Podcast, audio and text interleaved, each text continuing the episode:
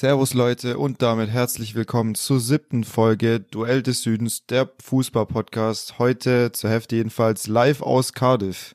Oskar, erste Frage, wie immer, wenn ich anmoderiere, wie geht's dir? Mir geht's soweit ganz gut, bis auf die Ergebnisse, zu denen wir später kommen. Die waren nicht so erfreulich. Ja. ja. ähm, sonst geht's mir aber gut. Beiden. Genau, sonst geht's mir gut. Wie geht's dir? Wie ist's bei dir? Ja, mir geht's mir geht's auch gut soweit. Äh, hab mich jetzt hier ein bisschen eingelebt. Wir sind ja jetzt seit Freitagmorgen da. Ist ja jetzt Montagabend, wo wir aufnehmen. Bei mir ist ja eine Stunde früher als bei dir. Wir sind, äh, ja, ich glaube, ich habe es letzte Woche schon erzählt, in Calais haben wir übernachtet. Einfach weil man den Zug nicht so flexibel buchen kann, weil es dann einfach teurer ist. Also wir sind mit dem Auto auf den Zug aufgefahren und dann bist du eine halbe Stunde später in England. Es hat uns auch voll gewundert. Wir hatten so locker so zehn Dokumente einfach dabei, aber die wollten einfach nichts von uns außer Reisepässe und haben uns einfach durchgelassen. Also wir hätten da importieren können, was wir wollten. Das hat mich schon ein bisschen gewundert, wie einfach das war, okay, aber naja. Ja. Wir haben jetzt hier eine WG auf jeden Fall äh, mit zwei Kommilitonen ziemlich im Zentrum von Cardiff, also wir brauchen so zehn Minuten zu, in die Innenstadt, das ist echt entspannt, also zu Fuß. Äh, und die, ja, die, die Häuser sind auf jeden Fall was anderes, als man es in Deutschland gewohnt ist. Äh, da wird auch gerne einfach mal durchs Fenster durchgebohrt, um irgendein EDV-Kabel nach außen zu verlegen.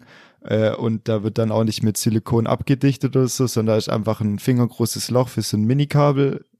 Und äh, die Spaltmaße von den Fenstern sind auch jenseits von Gut und Böse, aber die heizen den Boiler halt auf, dass es trotzdem warm bleibt. Das juckt die dann nicht. Äh, wir wohnen hier auch direkt neben den Schienen, also falls mal ein Zug kommt, ja, ich kann es leider nicht ändern. Da kommt auf jeden Fall einiges durch, durch die Spaltmaste vom Fenster. Okay. Wie ist vom Wetter bei euch? Ja, also heute Morgen hat es geregnet, war bewölkt, also so klassisch Englisch. Jetzt kommt noch mal so ein bisschen Abendsonne raus, also jetzt gerade ist eigentlich ganz schön. Okay. Wir waren auch schon äh, heute zum ersten Mal äh, in der Uni direkt und äh, ja, mussten halt äh, so diese ganze Anmeldung machen, dass wir jetzt unsere Studentenausweise bekommen und dann ist Mittwoch die erste Vorlesung. Okay, top. Hört sich ja schon mal spannend an. Jo, ähm, wir waren auch schon ein paar Mal in der Innenstadt einfach ein bisschen unterwegs. Da waren jetzt richtig viele Schotten dieses Wochenende, weil es so ein Rugby-Spiel war, Wales gegen Schottland. Es mhm. sind halt alle in, in ihren Schottenröcken rumgelaufen und äh, ja, da war auf jeden Fall gute Stimmung bei denen. Die haben aber dann verloren. Also ich weiß nicht, äh, wie danach die Stimmung war, weil da waren wir dann nicht mehr in der Innenstadt. Okay. Ja, also hier ist alles unverändert. Dreckswetter. Und ja, also hast nichts verpasst hier. okay. Ja, was mir auf jeden Fall aufgefallen ist hier, sind, dass es echt viele Wettbüros gibt. Also ich glaube, die Engländer oder die Briten sind noch empfänglicher für, für Sportwetten als die Deutschen. Also da wird auf jeden Fall gerne mal Haus und Hof verzockt hier. Und was ich witzig fand, war, dass einfach ein äh, Wettbüro, es heißt einfach Ladbrokes. Also so wie Lad, also sowas, ich weiß nicht, wie, wie besetzt man das so? Lad ist ja einfach so ein Typ und Brokes halt, dass sie broke gehen und die wollen das gar nicht verstecken, sondern die nennen einfach ihren Schuppen direkt so. ja, ist ja auch nicht verkehrt, oder? Da weißt du wenigstens, was du bekommst. ja, ja, das stimmt, die spielen mit offenen Karten. Ja. Ja, also die letzten Tage hatte ich auch äh, bisschen wenig Schlaf, vor allem heute Nacht, weil ja bekanntlich Super Bowl war. Da wollen wir jetzt zu Beginn mal kurz drüber sprechen. Ja. Äh, wie hast du es geschaut? Wo hast du es geschaut? Wie, wie fandst du es? Ich hab's äh, zu Hause geschaut, ganz gemütlich im Bett. Bin dann kurzzeitig auch eingeschlafen, aber nur für zwei, drei Minuten. Dann bin ich aufgewacht, weil wieder Chio-Werbung kam. Ähm, war ganz gut, also ich fand's richtig spannend, muss ich sagen. Ähm, ja, Halbzeitshow keine Ahnung, hat mich jetzt nicht so vom Hocker gehauen. Also war ganz gut so, aber man hat gemerkt, es war irgendwie asynchron und sah nicht so aus, wie wenn alles live war. Das hat mich irgendwie ein bisschen genervt. Da fand ich die letzte Show oder vorletzte mit äh, Shakira und J-Lo fand ich viel krasser irgendwie. Wobei ich sagen muss, schlecht war es nicht. Und das Spiel war sehr spannend. Ich hätte es den Bengals gegönnt tatsächlich. Aber da kam dann zu wenig gegen Ende. Ja, wie hast du es äh, wahrgenommen oder empfunden? Ja, also bei der Halbzeitshow gebe ich dir auf jeden Fall recht. Äh, wenn du jetzt da siehst, dass das Snoop Dogg, Dr. Dre, Eminem, Kendrick Lamar, also da, da erwartest du ja schon einiges, wenn du die Namen hörst. Und äh, das war trotzdem geil. Ich glaube, 50 Cent war auch Überraschung, der war nicht angekündigt. Also ich habe ja. davon jedenfalls nichts mitbekommen, äh, wie er da auf einmal wie Spider-Man von der Decke runterhängt ja, äh, und in den Club kommt. Also das war schon geil. Aber allgemein, äh, ja, war es jetzt keine mega krasse Show. Also so kam es jedenfalls nicht übers Fernsehen rüber, fand ich. Ja. Na, natürlich, wenn du da vor Ort bist und der Bass und alles und die Musik alles viel besser ist, dann dann ist es safe auf jeden Fall geil. Aber ich hatte die ganze so Zeit Show. Ich hatte die ganze Zeit die Erwartung, dass die Autos bouncen die da davor standen. Weißt du, das, kennst du das, wo die Autos mhm. so hochbouncen und so? Das dachte ich kommt, aber war dann nicht der Fall. Ja. Ja. Und zum Spiel. Also zum Super Bowl. Ja, ich würde jetzt erstmal noch äh, mit was anderem anfangen zu Football. Und zwar wurde, gab es jetzt die NFL Honors, also da wurden die Awards verteilt. Zu Beginn, da wurde Aaron Rodgers, also dein Lieblingsspieler quasi, wurde zum MVP gewählt oder gekürt äh, mit, äh, er hatte eine große Mehrheit der Stimmen, wurde jetzt, glaube ich, zum vierten Mal MVP und auch Back-to-Back, -back, also das ist letztes Jahr auch geworden. Dann die Spieler, die auch alle mitgespielt haben, äh, die jetzt kommen, äh, haben auch was gewonnen, und zwar Cooper Cup wurde Offensive Player of the Year. Der war auch äh, also ein geisteskranker Wide Receiver dieses Jahr und äh, wenn wir jetzt noch ein bisschen über das Spiel sprechen, dann kommt ja noch mehr dazu. Dann Jamar Chase, der Wide Receiver von den Bengals, hat Offensive Rookie of the Year gewonnen, absolut verdient, hatte die meisten ähm, ja, Receiving Guards, die ein Rookie jemals hatte. Und dann gab es noch den Comeback Player of the Year, das war Joe Burrow, weil er ja eben, das ist eben eine Verla ein, ein Award, der an einen Spieler geht, der sich eben irgendwie verletzt hat oder sowas und dann einfach extrem stark zurückkommt. Und er hatte ja äh, einen Kreuzbandriss und kommt jetzt eben in den Super Bowl und deswegen absolut verdient. Ja. Dann, wenn wir ein bisschen jetzt aufs Spiel eingehen, das wurde am Anfang vor allem extrem von der Defensive dominiert. Dann äh, sind aber die Rams äh, vor den Bengals ein bisschen ins Rollen gekommen. Dann hat äh, OBJ, also Odin Beckham Jr., den Touchdown geschafft, hat sich dann aber leider danach verletzt. Das hat mir auf jeden Fall leid getan für ihn. Ähm, die Bengals haben dann noch ein Field Goal geschafft, aber die Offense kam nicht so richtig ins Rollen und Cooper Cup dann ähm, hat dann auch noch einen Touchdown hinbekommen, aber die haben den Extrapunkt, beziehungsweise die haben eine Two-Point-Conversion versucht und nicht hinbekommen. Und dann stand es erstmal 13-3 und äh, dann ging es langsam los mit den Bengals. Das hast bestimmt auch gesehen, diesen Trickspielzug, äh, wo der Running Back den Ball wirft, in dem Fall Mixen. Ja.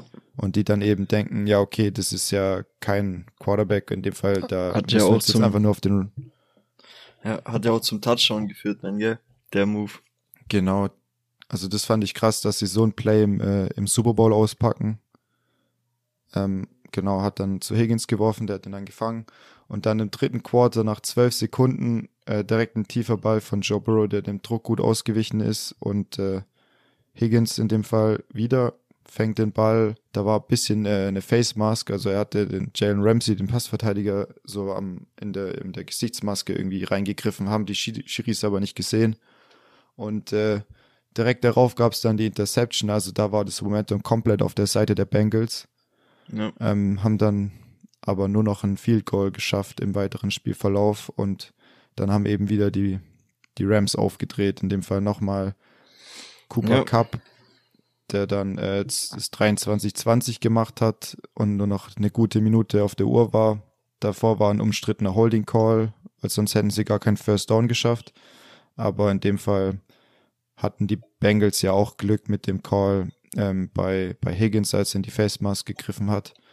Und in dem Fall haben dann extreme Kleinigkeiten das Spiel entschieden, weil die Defense dann am Ende ja nochmal noch mal Joe Burrow stoppen konnte. Aaron Donald hat extrem Druck gemacht und äh, also mich freut für, ich hatte mich für beide Teams gefreut, in dem Fall jetzt für, für OBJ, für Aaron Donald, der einer der besten Defensivspieler, ja, auf jeden Fall im letzten, letzten Jahrzehnt ist oder seit er in die Liga kam. Und auch Stafford, der extrem viel durchmachen musste bei den Lions, hat jetzt so einen großen Titel eingefahren. Ja. Nee, auf jeden Fall. Also kann man schon sagen, war verdient, aber es war auf jeden Fall mal ein spannendes Super Bowl in meinen Augen.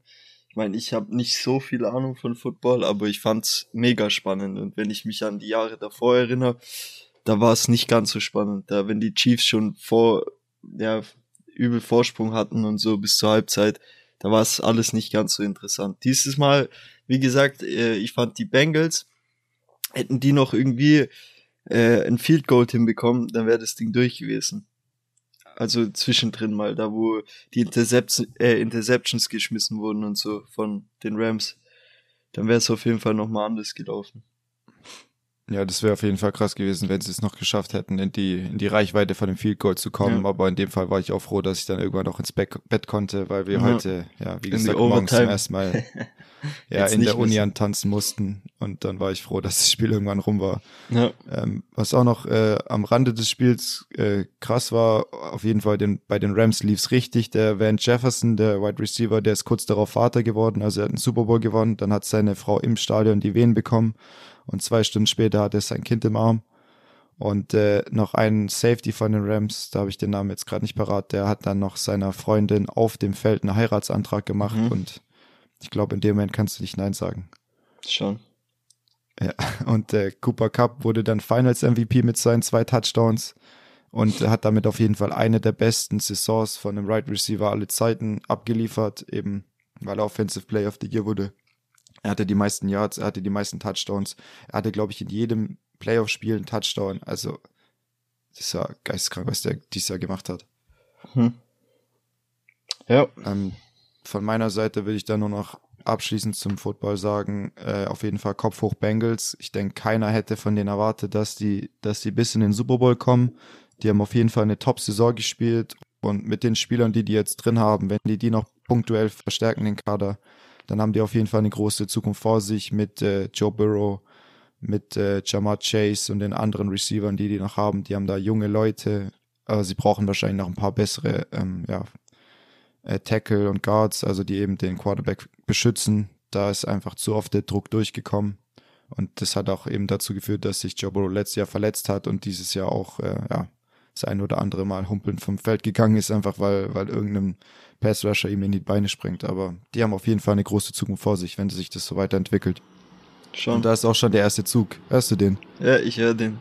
Nee, aber noch okay. abschließend von mir, ich glaube, das äh, Spiel hat sich, das Spiel hat sich so entschieden, wie du gesagt hattest, dass einfach äh, die Bengals äh, oder der Quarterback von den Bengals, wie heißt er, Burrow, dass er weniger Zeit hatte einfach jedes Mal weil die immer durchgebrochen sind. Ich glaube, daher kam dann die Entscheidung. Oder war auf jeden Fall auch ein Riesengrund dafür. Wenn der einen Tick länger Zeit hätte bei den Abspielen, dann wäre das ganz anders noch gelaufen. Aber der, der teilweise nur eine Sekunde oder zwei Zeiten hatte, den Ball schon werfen müssen. Ja. Ja, das ist halt genau das, der Aaron Donald, der wiegt, ich weiß gar nicht, wie viel der wiegt, ich glaube auch so 130, 140 Kilo, aber so das ist halt ja. so eine, so eine Dampfwalze durch die Mitte, der schiebt irgendwelche Verteidiger vor sich her, die 150 Kilo einmal, wiegen, ja. als, als ob das nix wäre und das ist eben im Football auch das Entscheidende, dass deine Star Receiver diese zwei, drei, vier Sekunden haben, um sich frei zu laufen, weil die dann einfach weiter das Feld runterkommen, weil die den Haken mehr machen können, um den Verteidiger in die andere Richtung zu schicken. Und wenn du halt immer nur am Wegrennen bist als Quarterback und nie die Zeit hast und auch nie deine Receiver die Zeit haben, sich freizulaufen, dann ist es halt um einiges schwerer. In dem Fall kann Joe Burrow noch sehr gut umgehen, ist einer der besseren, wenn es darum geht, mit dem Druck darauf zu reagieren. Aber es halt dennoch äh, auf jeden Fall hat es einen sehr großen Einfluss aufs Spiel. Ja. Gut. Ich habe nichts mehr zum Super Bowl. War auf jeden Fall ein cooles Spiel. Ja, Hast du noch was? Fall Super Bowl ich. Ja. Nee, zum Super Bowl hätte ich nichts mehr. Ich hätte jetzt nur noch eine andere Sache, wenn wir in den Fußball einsteigen, bevor wir zur Bundesliga gehen. Mhm. Und zwar äh, kamen ja jetzt in letzter Zeit öfter mal äh, Sachen raus, die Fußballer so verbrochen haben. Wir haben ja schon über Greenwood gesprochen, äh, der jetzt aktuell auf Kaution frei ist. Und da wird jetzt halt erstmal ermittelt. Und zwar hat auch Overmars, ich glaube, er war Sportdirektor bei Ajax, ist jetzt zurückgetreten, weil er, oder weil irgendwie an die Öffentlichkeit kam, ähm, dass er unangemessene Nachrichten an Angestellte im Verein geschrieben hat, also E-Mails und sowas. Und äh, Kurt Zuma, da ist jetzt ein Video aufgetaucht, wo er seine Katze getreten hat. Mhm. Also das haben die selber in der Wohnung gefilmt. Und da verstehe ich nicht, ähm, manche Fußballer haben da auch so ein Selbstverständnis, das ist unglaublich, der muss jetzt irgendwie 300.000 Euro Strafe zahlen. Ich verstehe nicht, was die sich denken. Also Tierquälerei zum einen ist ja äh, auch äh, eine richtige Scheiße, aber was denken die sich bitte, dass die sowas dann auch noch ins Internet stellen oder ins Internet stellen lassen von anderen Familienangehörigen? Also ja gut, ich, ich denke, dass halt das Thema allgemein für viele nicht ganz so ähm, ja so extrem ist, wie es eigentlich vielleicht sein sollte. Ich denke, für viele ist es ja. eben vielleicht auch normal, dass Tiere oder Katzen oder so, dass man die nicht rumkicken sollte, aber dass man halt mit denen ein bisschen grober umgeht, wie es vielleicht andere tun. Also so denke ich mal, dass da halt diese, wie soll man sagen, diese, dieses Feingefühl, was das angeht, nicht so hoch ist und dass die sich nichts dabei denken und dann das Video einfach posten. Weißt du, wie ich meine? Ja, ja, ich weiß, was du meinst. Ich meine, äh, es gibt auch viele, die komplett übertreiben, dass man gefühlt gar nichts mit Tieren, oh, jetzt kommt der nächste Zug, dass man gefühlt gar nichts mit Tieren machen darf, irgendwie, wenn man die mal ein bisschen ärgert, dass dann direkt zur Tierquelle im Internet geschrieben wird. Das finde ich jetzt auch zu viel. Aber wenn man seine Katze tritt und das auch noch witzig findet, wie sie da durch die Küche fliegt. Sorry. okay, also ich finde es, äh, das war jetzt ein Eigentor. Ich finde es nämlich überhaupt nicht witzig. Und äh, ja, scheiße. Okay, äh, ja, Themawechsel. Also, 22. Spieltag. Oder Oskar, hast du noch eine Hast du noch einen besseren Übergang, um, um da jetzt wieder rauszukommen, bevor die nee. Peter unseren Podcast ich hab, cancelt? Ich habe nur auf jeden Fall ein Bild gesehen dazu, wo man ihn sieht und der Name ist ja äh, Suma, gell? Mhm. Vom Spieler. Und da haben die einfach ein Puma-Symbol hingemacht und wie er das gerade kickt. Und das fand ich echt lustig. Ja, also die also Memes, die da immer rauskommen, aber, ja die Memes, die sind schon grausam. Also ich finde schwarzen Humor auch gut und ich kann auch über sowas lachen, aber der Einzelfall ist natürlich immer scheiße in sowas. Ja, aber natürlich. Ja. Meine, die, die die Memes machen, die haben ja in dem Fall nichts verbrochen. Die nee. ist ja auch eine Art, damit umzugehen. Gut, dann fangen wir mal mit der Bundesliga an, oder? Damit wir ja, von dem Thema ein bisschen wegkommen. Dem, ist auf jeden Fall nichts, was wir befürworten. Ähm, Genau, das Freitagsspiel war sehr interessant. Äh, Leipzig gegen Köln. Also klar, Favorit war für mich Leipzig. Die haben sich auch durchgesetzt, 3 zu 1. Ähm, was man dazu sagen kann, äh, Dani Olmo hat mal wieder getroffen, nach langer Verletzung. War das jetzt sein zweites oder drittes Spiel? Ich weiß jetzt gerade nicht auswendig. Ich glaube drittes mittlerweile, aber wo er gestartet ist, war es jetzt das zweite Spiel. Und direkt auch eine super Leistung gebracht jetzt auch getroffen. Gegen Bayern hat er nicht getroffen. Da hat er zwei Großchancen gehabt. Ähm, genau, also der ist jetzt wieder back. Getippt hatte ich auch 3 zu 1, also das passt gut. War ein Volltreffer. Genau. Boah, ich glaube, ich hatte, ich habe 2-1 getippt, ich hatte erst 3-1, aber weil Köln so gut verteidigt hatte gegen Freiburg, habe ich es dann doch noch geändert. Also Baumgart war wieder zurück an der Seitenlinie nach seiner Quarantäne. Seine Familie ja. wird es ihm wahrscheinlich danken. Ich denke auch. Und äh, Nkunku kam dann mit einem Freistoßtor ums Eck äh, mit ganz viel Gefühl. Also er hat den Ball so gefühlt so über die Mauer gestriffen. Da muss ich an das, an das Freistoßtor von James denken, damals gegen, gegen Leverkusen, als er noch bei Bayern war. Das war auch so ähnlich. Ähm, und der setzt eben seinen Lauf fort, den er diese Saison hat. Der hat jetzt schon 19 Pflichtspieltore und bei dem finde ich so erstaunlich, dass man den irgendwie nicht so richtig in so eine Position so kategorisieren kann. Ich kann den irgendwie nicht richtig einordnen. Weil du kannst irgendwie nicht sagen, ist es ein Stürmer, ist es ein Zehner, ist es ein Flügelspieler, weil du findest den irgendwie überall, wenn es um die Offensive geht. Und das finde ich so krass bei dem. Ja, davon hatte ich es auch neulich äh, mit einem Kollegen. Das war ziemlich krass, weil wir haben verglichen Diaby und Nkunku, weil wir beide so einen Fußballmanager spielen. Und äh, wir haben gesagt, wir wüssten jetzt nicht, wer uns jetzt gerade lieber wäre. Und wir kamen dann aber auch zu dem Entschluss, dass äh, ein Kunku einfach, wie du sagst, so, den kannst du nicht sagen, dass der immer über die linke Seite oder so spielt, sondern dass der, egal wo er spielt, brandgefährlich ist. Und du kannst nicht einschätzen, was macht er jetzt mit dem Ball. Geht er über außen oder dribbelt er in die Mitte, zieht er ab, du kannst 0,0 einschätzen, was er macht. Und das finde ich mega interessant an dem. Krasser Spieler. Ja, ich glaube, in dem Fall wär, würdest du mit beiden auf jeden Fall nichts falsch machen, wenn du so, so ein Mann, also Diaby oder in Kunku Manager-Spiel hast. Fall. In, in Kunku wäre halt in dem Fall noch der Spieler, der ein bisschen produktiver ist, also der mehr Torbeteiligungen erzielen kann, weil Diaby auch manchmal so ein bisschen das Endprodukt fehlt im Abschluss. Ähm, gut, der hat jetzt neulich einen Hattrick gemacht, also bei dem wird es auch immer besser. Das ist ja auch noch ein junger Spieler oder das sind alles junge Spieler. Aber in dem Fall würde ich mich, denke ich, auch für den Kunko entscheiden, also wenn ich mich da ja. entscheiden müsste. Schon. Olmo auch das, was ihm letzte Woche gegen Bayern gefehlt hat, als er diese drei dicken Möglichkeiten hatte, hat er dann hier gut gemacht mit so einem Flach, Flachweitschuss außerhalb vom 16er. Hat dann kurz darauf noch den Assist gegeben zu Angelino zum 3-0. Ja. Aber ich fand, Köln hatte auch viele Torchancen, vor allem in den letzten 30 Minuten so, die alle so ein bisschen unterm Radar gelandet sind, weil es eben da zwischenzeitlich 3-0 stand. Aber gerade der Andersen hatte ein paar Möglichkeiten per Kopf oder auch so mal. Und äh, ja, Köln konnte da einfach wieder überhaupt kein Kapital draus schlagen. Und ja, dann kam eben noch der Anschlusstreffer von Lemperle zum 3-1 in der Nachspielzeit. Und ja, das war dann halt auch nur noch ein bisschen Ergebniskosmetik. Ja. Gut, aber Leipzig kommt halt langsam auch in Fahrt. Ist schwierig gegen die zu spielen. Egal wie welche ja, Mannschaft. Bis auf Bayern, also das Bayern-Spiel haben die jetzt alles gewonnen in der Richtig. letzten Zeit.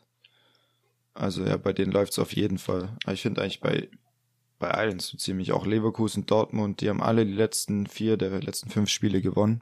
Naja, bei allen läuft's nicht. Kommen wir später dazu. Ja, das heben wir jetzt mal noch auf. Also wollen wir zum nächsten Spiel gehen? Gehen wir, gehen wir zum Wolfsburg. Spiel. Ja, da hat Kruse einen Elver rausgeholt, den er dann auch selber verwandelt hat. Da hat der Schiri, glaube ich, erst außerhalb gesetzt, aber der Videoschiedsrichter hat ihn dann rein verlegt, zurecht. Ähm, hat auch noch mal ein bisschen einblicken lassen. Da kommt der nächste Zug. So, das wird uns wahrscheinlich noch ein bisschen begleiten über die nächsten Wochen. Ich hoffe, es ist nicht zu schlimm. Ähm, der hat ein bisschen einblicken lassen, dass es bei ihm mit dem Trainer, also ich glaube Urs Fischer, ja, ähm, dass es da so Meinungsverschiedenheiten gab, gerade weil er sehr oft ausgewechselt wurde und nicht zu Ende spielen konnte. Dass es jetzt kein äh, extrem schlechtes Verhältnis ist, aber dass er sowieso im Sommer gegangen wäre und äh, ja, jetzt eben bei Wolfsburg nochmal angreifen möchte.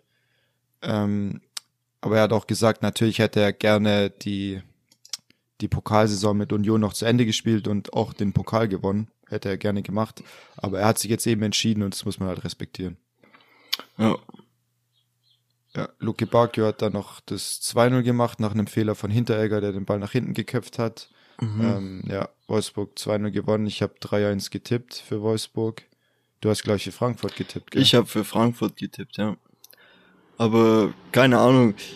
Ich weiß es nicht. Das Spiel war auch, ich habe es mir angeschaut gehabt, es war nicht äh, überragend von keiner Mannschaft. Also es hätte genauso gut 1-1 ausgehen können. Oder 2-2 oder 0-0. Also oder in die andere Richtung. Das war jetzt kein Spiel, wo man sagt, da hat einer jetzt verdient gewonnen, meiner Meinung nach. Das war, ja,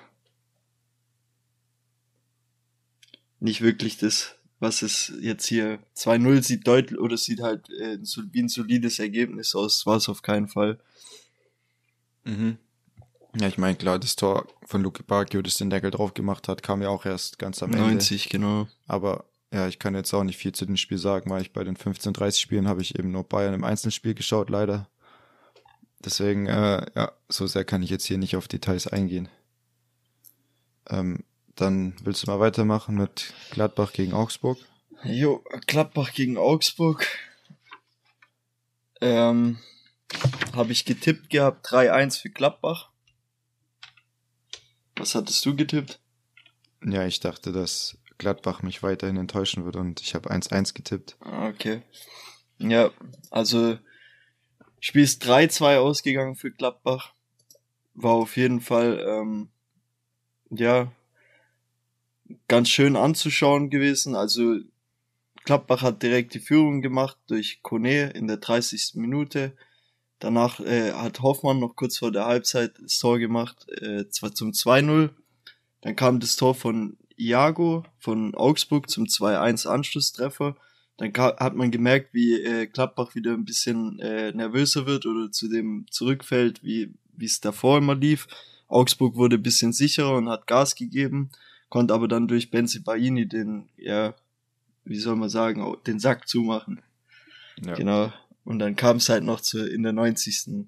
plus 4 von Finn Bogerson zum Anschlusstreffer, der aber nichts mehr bringt. Genau. Mhm. Ja, Benza Baini jetzt in dem Fall wieder mit einem, oder was heißt wieder, er hat ein Tor, eine Vorlage gemacht, ist auf jeden Fall ein wichtiger Mann für Gladbach. Das ist ja auch so eine, ein Spieler, der die Außenverteidigerposition sehr offensiv interpretiert, was ja äh, ziemlich Mode geworden ist in den letzten Jahren. Und der war auch, glaube ich, äh, ja, wieder viel verletzt in der Hinrunde. Ist auf jeden Fall wichtig, dass der jetzt seit ein paar Wochen wieder dabei ist. Hat er, glaube ich, auch bei dem 5-0 gegen Bayern, äh, ja, war an dem einen oder anderen Tor beteiligt. Und ja, vielleicht findet Gladbach jetzt wieder in die Spur. Ähm, ja, sollen sie die Runde noch halbwegs ordentlich zu Ende spielen. Klar, wenn du dich mal einen rausspielst, dann bist du auch schnell wieder irgendwie Richtung Conference League oder so mit drin, aber ich denke, die sollten es sich jetzt einfach wieder stabilisieren, was die Stimmung in der Mannschaft angeht, äh, was die Kaderplanung angeht, äh, wie es nach Max Eberl weitergeht. Einfach, ja, dass du wieder ein bisschen die Struktur reinbringst, so diese Gladbach-DNA, so, dass ja. du aus wenig viel machst und äh, keine Megatransfers tätigst, sondern meistens so in, in Talente investierst und ja, Gang, äh, so ein Stück für Stück die Infrastruktur in Gladbach verbesserst, um dich eben oben festzusetzen. Das hatten ja. sie dieses Jahr halt wieder einen, einen kleinen oder größeren Rückschlag erlitten. Die Frage ist jetzt nur, ob sie das jetzt endlich mal mitnehmen können, Gladbach, und quasi den Sieg äh, umwandeln in was Positives oder in positive Energie, weil äh, die haben ja gegen Bayern quasi immer gewonnen, haben aber das Spiel drauf dann gleich wieder gepatzt. Und jetzt hast du richtig auch gemerkt bei den Toren, auch von Benzibaini, wo es dann nochmal knapp wurde, als der dann den Sack zugemacht hat zum 3-1, äh, wie der Trainer auch Adi Hütter, was dem für ein Druck von den Schultern gefallen ist beim Torjubel und so. Da hast du gemerkt, es kann schon auch ein Ruck jetzt durch die Mannschaft gehen und dass die jetzt wieder besser performen. Ist so eine Tendenz von mir, die ich daraus sehen konnte, aber wer weiß, ob ich recht habe. Ja. Ja, absolut. Jetzt gerade in den letzten Wochen, wo es in den Verein echt drunter und drüber geht und du einfach viele Spiele verlierst, beziehungsweise Spiele, die du eigentlich gewinnen musst, nicht gewinnen kannst. Und da hast du halt auch noch siebeneinhalb Millionen Ablöse gekostet als Trainer. Also da ist natürlich schon einiges an Druck vorhanden. Ja. In dem Fall spielt es, glaube ich, ihm mehr in die Karten, dass er siebeneinhalb Millionen gekostet hat, weil dadurch wirst du deinen Job nicht so schnell los, weil so ein Investment in den Trainer kann man nicht einfach einfach so ins, ins Nirvana schicken, sondern da muss er schon irgendwie dran festhalten. Du ja. kannst du nicht irgendwie wie Leipzig so sagen, ja, okay, der passt nicht zu uns, dann, dann probieren wir es halt mit dem nächsten, sondern da muss er so ein bisschen dein Investment noch. Ja, gut, aber ja, es hat auch alles geben. schon gegeben im Fußball, wo, wo Mannschaften noch drei Trainer gezahlt haben. und so Dinge. Ja, klar. Also es gab's gut, auch schon. Mein, in dem Fall haben die ja meistens vor allem so Schalke oder Hamburg eher ja das Gehalt noch zahlen müssen über Schon. Jahre von ein paar von ein paar Trainern, aber da haben sie ja nicht so eine hohe Ablösesumme für einen Trainer ausgegeben. Ja, das nicht, ja. Das ist ja wahrscheinlich. Ja. Aber das summiert sich ja, auch, denke ich. Gerade bei Stuttgart war es auch oft der Fall. Das glaube ich. Gut, dann äh, gehen wir weiter, oder? Zum, zum mhm. nächsten mhm. Spiel. Ähm, ich weiß jetzt gar nicht, wie es bei dir in der Reihenfolge war. Ich habe jetzt Kräuter Fürth gegen Hertha ja, aufgeschrieben. Ist, ist mir egal, wie wir es wie wir's machen können. Genau, Gerne damit hab, weitermachen. Ich habe für Hertha getippt, 2 zu 1. Das Spiel ist genau andersrum ausgegangen, 2 zu 1 für Fürth. Ähm, das habe ich auch angeguckt, klar, in der Konferenz natürlich alles. Äh, man muss sagen, dass Kräuter Fürth eine krasse Leistung gebracht hat. Die haben dann äh, die Führung gemacht. Also es waren zweimal Tore von Hergotta, wenn ich den richtig mhm. ausgesprochen habe. Also ist ja den, äh, sag ich mal, Top-Torschütze auch schon mhm. in der zweiten Liga gewesen. Äh, ein Elfmeter-Tor und eins äh, dann noch so. Ähm, was man dazu sagen kann, also Hertha, ich bin mega enttäuscht. Ich dachte gegen Fürth, dass es so auch nochmal so wie direkter Vergleich Abstiegskampf ist, dass die sich da nochmal richtig reinwerfen. Klar, die Statistiken zeigen schon leicht auf Hertha-Seite, also auf Tendenz Hertha, mehr Ballbesitz gehabt, mehr Schüsse gemacht zwei Schüsse mehr aufs Tor insgesamt gehabt, aber das war trotzdem nicht wirklich so der letzte Wille, dass die das Spiel gewinnen wollen. Also es hat mir irgendwas gefehlt und äh, Kräuter Fürth war auf jeden Fall bissiger. Ja. Ja, genau, dieses Bissige habe ich dir noch zugetraut. Also ich habe 2-1 für Fürth äh, getippt und in dem Fall einen Volltreffer gelandet, aber ein bisschen muss ich die ganzen anderen Tipps, die, die ich so gemacht habe, auch kaschieren, weil ich auch ziemlich viel Scheiße getippt habe diesen Spieltag. und äh, ja, also wir sagen ja jede Woche eigentlich, dass Hertha eine Mannschaft ist, die uns enttäuscht. Das mittlerweile, es wiederholt sich einfach nur noch und ich weiß auch nicht mehr, was ich dazu sagen soll. Ja. Dann machen wir einfach Fürth weiter. Jetzt, ja, Fürth jetzt acht Punkte aus den letzten, von den letzten 15 geholt. Ist auf jeden Fall krass. Äh, haben jetzt auch nur noch fünf Punkte auf dem VfB. Aber VfB ist halt auch nicht das rettende Ufer, deswegen Richtig. bringt dir halt auch nichts, ne? Ja. Gut, dann Ja, machen wir weiter. Wir, machen wir Dann noch äh, Freiburg Mainz, bevor bevor es ganz schlimm wird. Okay, dann kommen wir Freiburg-Mainz. Fang du an. Ja, Freiburg hat jetzt einen leichten Knick in der Saison, hat jetzt in den letzten fünf Spielen nur eins gewinnen können. Mainz ist in Führung gegangen. Dann hat Edel Joker Petersen nach einer Ecke den Ausgleich erzielen können, dann gegen Ende. Und ich weiß gar nicht, irgendwo in der zweiten Halbzeit. Und ja, der, der hat ja, glaube ich, auch den Rekord für die meisten Joker-Tore in der Bundesliga und hat den, baut den weiter aus. Ist auf jeden Fall so ein erfahrener Mann, den du immer bringen kannst, der weiß, was er zu tun hat. Da wird ja auch gerade ähm, gebunkelt, ob den äh, irgendwie der Baumgart nach Köln holen, holen möchte. Mhm. Ja, ansonsten kann ich nichts zu dem Spiel sagen. Ja. Mainz holt weiterhin seine Punkte. Ich habe 2-1 für Freiburg getippt, lag somit falsch. Ja. Ähm, ja. Also ich habe auch 2-1 Freiburg getippt. Ich äh, sehe hier gerade die Statistiken vor mir. Also war ein ziemlich ausgeglichenes Spiel. Freiburg mit einem Tick mehr Ballbesitz, der Rest komplett ausgeglichen. Also ich denke, unentschieden geht hier in Ordnung. Ja. Dann kommen wir zum spektakulären Spiel. Ja, okay, ich mache das jetzt so klassisch, wie wir in der Uni gelernt haben mit dem Feedback-Burger. Da kommt dann erstmal was Gutes, dann kommt was Schlechtes und dann nochmal was Gutes, dass man quasi die Schandtat in der Mitte noch mit was Positivem einpacken konnte. Und in dem Fall fange ich jetzt erstmal an und zwar konnte Buna Sarr, bekanntlich Bayern-Spieler, mit Senegal den Afrika-Cup gewinnen. Das, das rechne ich jetzt einfach mal Bayern positiv an. Der wurde dann auch äh, entsprechend empfangen. Das fand ich richtig cool, weil das ja eigentlich so ein Spieler, der dem meistens nur negative Aufmerksamkeit beigemessen wurde, weil der eben so ein Transfer auf den letzten Drücker war und nicht für wenig Geld, irgendwie acht Millionen oder so, auch schon fortgeschrittenes Alter hat. Der wurde auf jeden Fall cool empfangen, hat seinen eigenen Kuchen bekommen. Äh, die haben so ein bisschen so Buna gerufen und äh, gesungen und das äh, war bestimmt äh, mega, mega der coole Empfang, mit dem der auch nicht gerechnet hat. Das hat mich auf jeden Fall für den gefreut. Ähm, allgemein für Senegal, das hat den extrem viel bedeutet. Äh, Mané hat ja da den spielentscheidenden Elfer reingemacht im Elferschießen. Und da wurde jetzt, habe ich gelesen, ein Kamerasystem ähm, eingeführt, das irgendwie SAOT oder SAUT oder wie auch immer heißt. Und zwar soll das in Zukunft, ich weiß nicht, wo das dann auch noch eingeführt werden könnte, aber das tut abseits in Echtzeit erkennen, indem das eben so ein Kamerasystem hat am Stadiondach und da so, äh, so Punkte von den Körperteilen von Spielern so erfasst werden und dadurch eben das Abseits bestimmt werden kann und äh, das halt viel, viel schneller als Videoschiedsrichter, wo du halt immer eine Linie kalibrieren musst und dann hochziehen musst und dann am letzten, letzten Ende ist es immer noch ein bisschen Augenmaß und da soll es eben dann so ein bisschen ja in Echtzeit funktionieren. Bin ich mal gespannt, was wir davon in Zukunft noch hören werden. Okay, ähm, so viel noch ein kleiner Ausflug. Jetzt, Und jetzt kommen wir zu dem erfreulichen Part. ja, genau, Also Bayern also, hat 4-2 verloren. Ja. Jetzt kannst du mal reden, wie du es gesehen hast. Bist du einfach mal mit der Haus, mit der Tür ins Haus gefallen, ja. Richtig. Also Bayern hat äh, diesmal eine 4-1-4-1-Formation ausprobiert, sagen wir mal, ähm, mit Kimmich als Alale. Ah, Da kommen schon die. Ich fange schon als allen, wenn ich an Bayern denke. Äh, da, da, was habe ich jetzt gesagt? 4-1, Alleiniger, 4-1. Ja, genau. Alleiniger Sechser Kimmich. Das ist auf jeden Fall nicht so gut gelaufen, gerade bei diesen Kontersituationen. Da konnte er irgendwie als einziger Mittelfeldspieler nicht mehr groß eingreifen.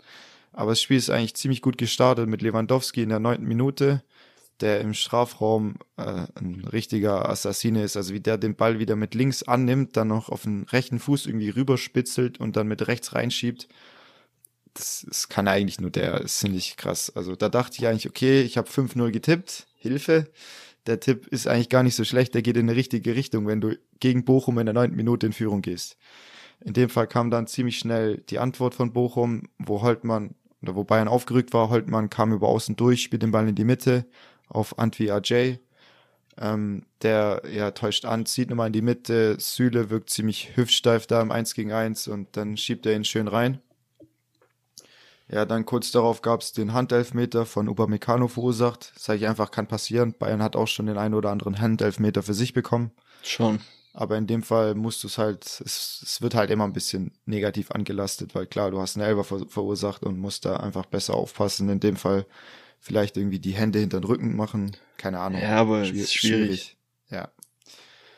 Ja, dann kommt eine Megaszene, beziehungsweise eine von zwei Megaszenen, äh, das 3-1 von Gamboa, der Rechtsverteidiger, tunnelt Coman, kriegt den Ball per Hacken, passt zurück, legt ihn sich nochmal vor und haut ihn mit rechts in den linken Winkel, so vom 16er Eck. Ist Weltklasse. Also unglaublich. dann, dann das 4-1, Holtmann tunnelt Upamecano, also jetzt nicht so ein richtig cleaner Tunnel, sondern er geht dem so an die Innenseite vom Fuß und hüpft ihn aber trotzdem durch die Beine. Der zieht so in Robbenmanier nach innen und tut mit seinem schwachen Fuß, wo die danach im Spiel gesagt haben, den hat er nur zum Stehen eigentlich, dann äh, ja, hängt er den einfach mal und schlänzt seinen Winkel. Weltklasse. Weltklasse, ja. Die zwei Tore und wirklich dann, Weltklasse. Und dann steht's 4-1 in der ersten Halbzeit. Es gab seit 1975 nicht mehr, dass Bayern vier Gegentore in einer Halbzeit kassiert. Ja. Lewandowski konnte dann nochmal ähm, nach einem Klärversuch, nach, einer, ja, nach einem Standard per Scherenschuss nochmal ja, langsam rankommen, hatte dann auch nochmal einen Freistoß an die Latte. In dem Fall, das wäre dann sein Hattrick geworden. Er hat jetzt 26 Saisontore, so wie letzte Saison auch zu dem Zeitpunkt. Und äh, da hat er, glaube ich, noch vier Spiele gefehlt gegen Ende der Saison wegen seiner Verletzung, wo auch in der Champions League gefehlt hat. Also er könnte den, den Rekord wieder brechen. Ähm, dann habe ich noch eine interessante Statistik dazu, wenn Neuer fehlt. In dem Fall will ich Ulreich überhaupt keine Schuld anrechnen, weil wenn die Bälle einfach so in den Winkel fliegen, was willst du machen? Also ohne Neuer haben wir seit 2018, 19 der Saison 112 Spiele mit ihm gemacht, haben eine 77% Siegesquote und haben jetzt 12 ohne ihn und da haben wir nur eine 42% Siegesquote. Da siehst du einfach, was der noch für, für einen Einfluss hat auf die Hintermannschaft, auf die Abwehr, allgemein, auch wenn er den Ball am Fuß hat. Wie gesagt, ja. keine Schuld an Ulreich. Du hast ein Elver kassiert, du hast zwei Traumtore kassiert. Beim 1-1 konnte er auch nichts machen. Ähm, also ich, das soll, ich, ja. Ich glaube, an dem Tag, so wie Bochum gespielt hat, da hat einfach alles gepasst. Es gibt so Tage im Fußball, wo für eine Mannschaft alles passt und da ist egal, welcher Gegner kommt. Du hast gesehen über den Kampf, über den Wille, die haben das richtig krass gemacht. Also wirklich, ich sag ja Weltklasse. Die zwei Tore am Ende Weltklasse. Ich glaube, da hätte nicht mal Neuer oder egal wer da steht, irgendwas ausrichten können. Also von dem her, ich glaube, das an, egal welchem Tag, das wäre 4-2 ausgegangen. Also wenn die so die Leistung bringen. Egal mit ja. Bestbesetzung oder nicht, ist brutal. In dem Fall Bayern hat sich ja jetzt auch in den letzten Jahr, ja, so 10, 12 Jahren in, in eine Position gespielt, wo du eigentlich nicht mehr vier Tore kassierst, weil du an die Wand gespielt wirst, sondern du kassierst vier Tore, wenn richtig, richtig viel zusammenkommt an dem Tag. Schon. Und das ist in dem Fall ein Elfer, zwei Traumtore, aber muss dennoch sagen, ganz klar verdient für Bochum. Die ja. hatten ja auch noch Pavard einen katastrophalen Rückpass in der, ja, in der, äh, in der zweiten Halbzeit zu Beginn äh, wo Holtmann nichts draus machen konnte. Die haben noch ein Abseits-Tor geschossen, die Bochumer, das ja dann logischerweise aberkannt wurde. Auf jeden Fall, ja, kann man nicht beschönigen, aber du hast es gesagt, an so einem Tag kommt alles zusammen für den Gegner, aber das darfst du eben auch nicht zulassen. Also klar sind es Traumtore, aber die kommen ja trotzdem in eine bestimmte Position, um diese Traumtore zu erzielen. Ja, klar. Und du hast jetzt auch schon mal 5-0 gegen Gladbach verloren und hattest auch den einen oder anderen, ja, ganz schwaches Spiel drin und das einfach, das passiert einfach zu oft. Ähm, jetzt Nagelsmann hat danach im Interview gesagt, äh, dass man gestern schon schlecht trainiert hat. Das ist natürlich immer einfach zu sagen nach einer Niederlage, ob er das auch gesagt hätte, wenn man 2-1 gewonnen hätte.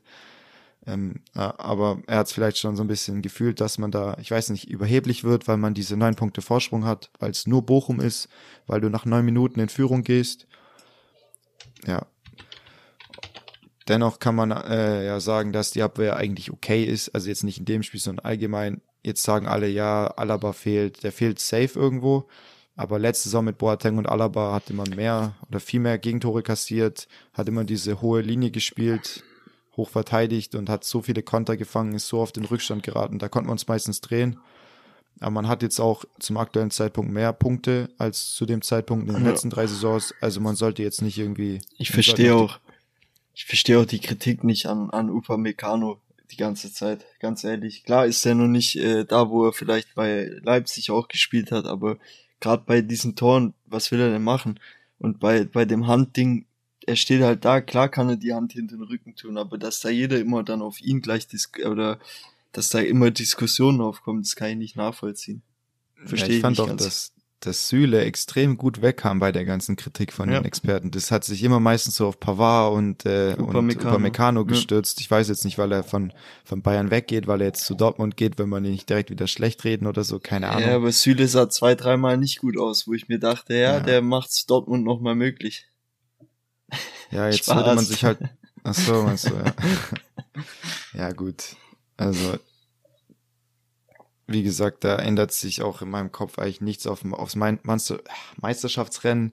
Kimmich hat ja auch gesagt, dass, dass das einfach nicht Bayern-like war, dass da keine Bayern-liken Tugenden auf dem Platz zu sehen waren, dass es nicht sein kann, dass da jeder Spieler sich selber mal hinterfragen sollte. Und äh, jetzt bin ich mal gespannt, würdest du sagen, dass das Spiel positiven oder negativen Einfluss aufs kommende Champions League-Spiel hat? Mhm, positiv.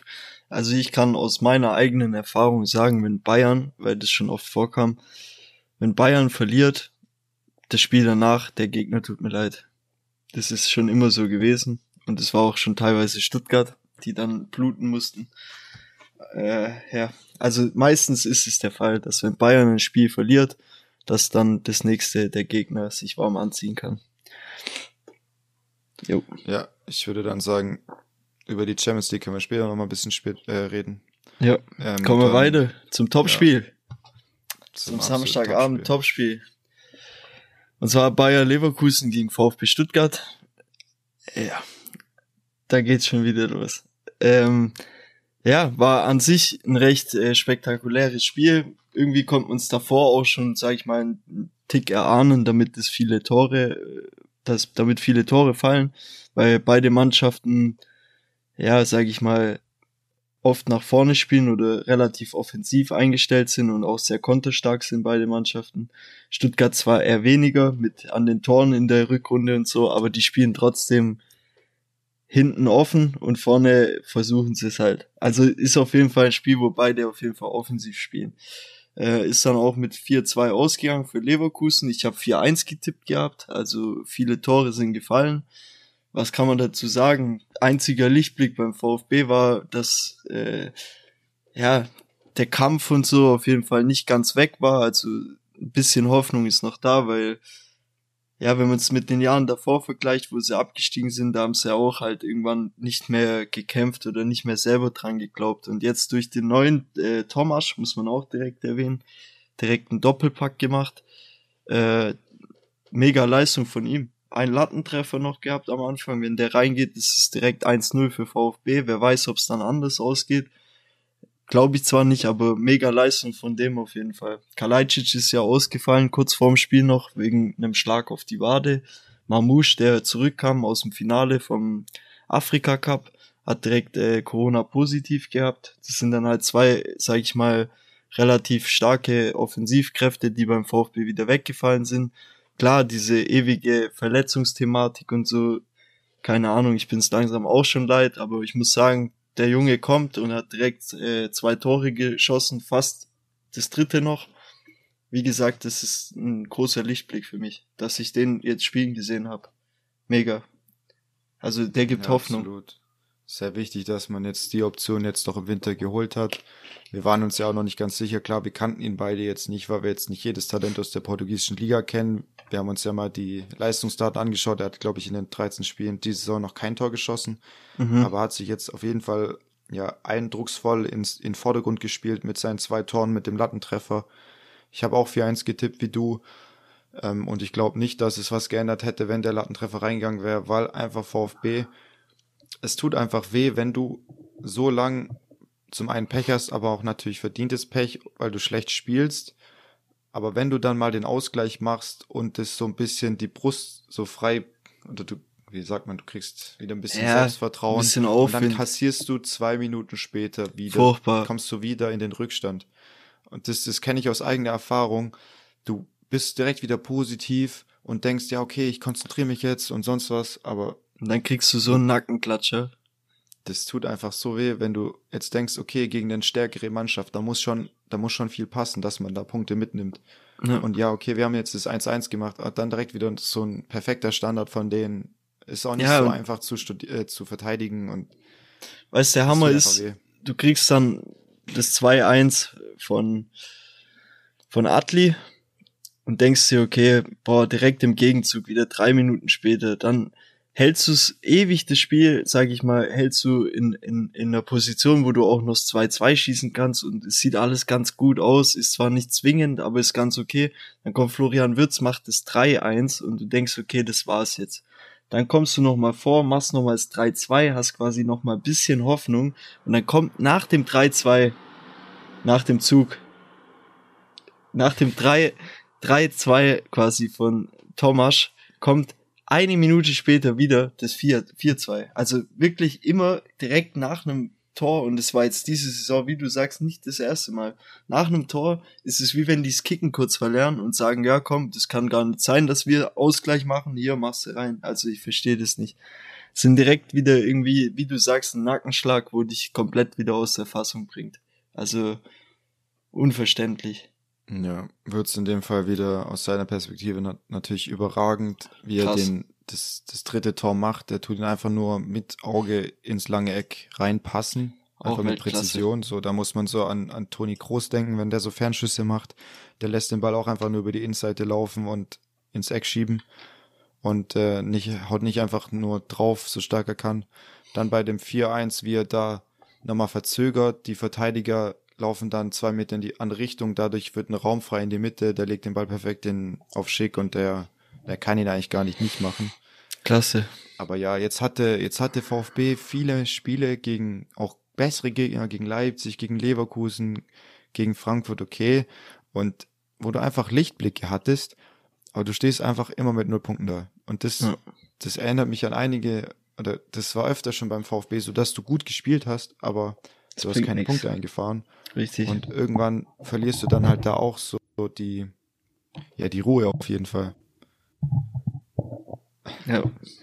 Da gebe ich dir recht. Okay, willst du noch irgendwas zum, zum VfB Ja, sagen? man kann da nicht mehr viel dazu sagen. Ich sag, nächste Wochenende ist, äh, sag ich mal, schon so ein kleines Endspiel. Da gegen Bochum muss ein Sieg her, sonst sieht's ganz, ganz, ganz, ganz miserabel aus. Ich sag mal, der VfB hat Glück, dass äh, Mannschaften wie Hertha und, und auch Augsburg und Bielefeld würde ich auch noch dazu zählen, obwohl die in letzter Zeit echt gut und solide dastehen oder halt auch Punkte mitnehmen. Selbst Fürth nimmt ja Punkte mit, aber ich kann sagen, das ist noch so der einzige Funken Hoffnung. Man darf sich zwar nicht auf die anderen konzentrieren, natürlich nicht, man muss selber die Spiele gewinnen, aber dadurch, dass die eben auch nicht wirklich weiter vorkommen und gerade mal vier Punkte quasi auf, auf Augsburg und ich glaube auch vier oder fünf auf Hertha, das ist einfach noch machbar.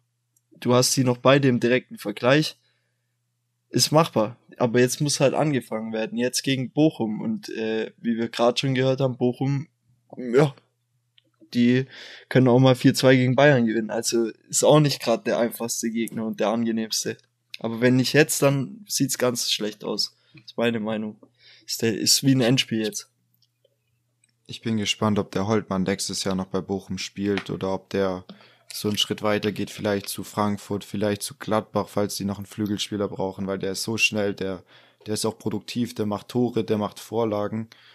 Ob der da nicht den nächsten Schritt geht und für, keine Ahnung, drei, vier Millionen vielleicht einen Verein wechselt, bin ich mal gespannt. Ja, Aber wie du sagst, ja, VfB muss einfach hoffen, dass es zwei schlechtere Mannschaften gibt in der Liga und nicht die, die wird's hoffentlich so und geben. so viel bessere. Ja. Ja. Ja. Gut, dann äh, Freitag, äh, Sonntagsspiel. Sonntagsspiel Union gegen Dortmund. War auch ein sehr interessantes Spiel. Hast du es angeschaut gehabt oder? Ja, ich hab's Zusammenfassung? so, wir haben, wir haben zusammen gekocht sonntags und haben dann nebenher geguckt. Das ist ja eigentlich auch immer ganz entspannt, wenn die Spieler alle eine Stunde früher kommen am Tag. Ja, das Ähm, stimmt. Und äh, ja, Union hat zu Beginn auf jeden Fall gut angefangen. Die haben eigentlich nichts zugelassen. Im Mittelfeld waren die extrem präsent, haben ihre Zweikämpfe gewonnen. Auch im BVB, da Reus oder dem einen oder anderen sind viele Bälle versprungen. Vorm Tor ist wenig passiert, aber dann kam auf einmal ja Reus da irgendwie durch in so einer äh, ja, wo der wo der Fuß vom Verteidiger eigentlich schon dazwischen war, dann kriegt ich glaube, der Hut den Ball, schiebt ihn raus auf Reus und der schießt ihn irgendwie halb hoch durch die Beine vom wer ist denn da Union Lute Gut, ja. und äh, ja, ab da äh, ja, hat der BVB dann so ein bisschen das Zepter in die Hand genommen. bei, bei Union haben ja im, im Sturm jetzt Avoni gespielt, der vom Afrika Cup zurückkam und Michel, der von Paderborn geholt wurde, der auch echt viele Torbeteiligungen in Liga 2 hat. Und der hat auf jeden Fall sich auch sehr bemüht. Das hast du gesehen, dass der auch nicht schlecht ist, wenn er das sich mal ein bisschen reinfindet. Aber der war noch glücklos. Du siehst, dass er ja mit der Liga noch nicht so viel Erfahrung hat, dass das einfach ein anderes Niveau ist. Aber der kann auf jeden Fall dennoch in Zukunft eine Verstärkung sein. Reus macht dann das 2-0, indem er echt stark am Torwart vorbeizieht. Lewandowski hatte eine ähnliche Szene gegen Bielefeld, wo er nicht nutzen konnte. Gegen Bochum. Und äh, genau, dann hat Guerrero noch das 3-0 gemacht. Union wurde ein Tor bekannt. Ich habe für Union getippt. Ja. ja. Ich weiß nicht, ob ich da zu viel zu viel Rivalität in meinen, im Kopf habe bei den Tipps. Aber, aber nee, ja, du hast ja auch unentschieden getippt. Du hast genau. auch gedacht, das Spiel läuft anders. Und was man auch sagen muss, also das Spiel war ganz krass, wie du sagst. Union hat es am Anfang super wegverteidigt, kriegt dann das Tor von Reus. Das zweite war gut gemacht von Dortmund, wo Malen sich da behauptet hat, den Ball noch weiter schiebt und äh, ja, dann steht's 2-0. Und aber Union, was man sagen muss, die haben kämpferisch nicht aufgegeben, haben durch ihre Wechselmöglichkeiten mit äh, Anthony Ucha und ähm, zum Beispiel Möwald kam rein. Möwald hat riesen Action vorne gemacht, hat er das Tor geschossen, was nicht äh, gegeben wurde. Hat danach noch mal einen Schuss gehabt, wo Kobel gerade noch so rauskratzen konnte. Also ich muss mhm. sagen, da kamen schon wieder leichte Tendenzen zum Leverkusen-Spiel hoch von Dortmunder, Seite, äh, Dortmunder Seite. Klar ist ein 3-0 deutlich im Endeffekt, aber ich sag mal, wenn an der alten Försterei das 3-1 fällt, dann ist halt dieses Ding noch nicht durch in der 70. Minute.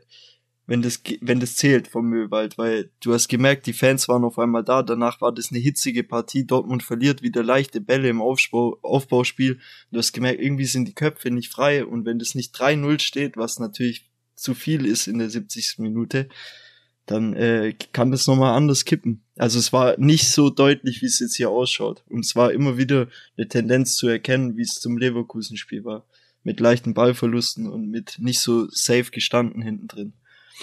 Ja, auf jeden Fall aus der Sicht von Union extrem unglücklicher Spielverlauf aus dem Spiel, wo du eigentlich im Mittelfeld kontrollierst, wo du gut dagegen gehalten hast ähm, dann eben so ein Tor kriegst, wo du den Ball einfach besser klären musst. Und äh, ja, dieses Klein-Klein, da muss einfach irgendwie noch ein Fuß dazwischen sein. Das war zu Schon. einfach.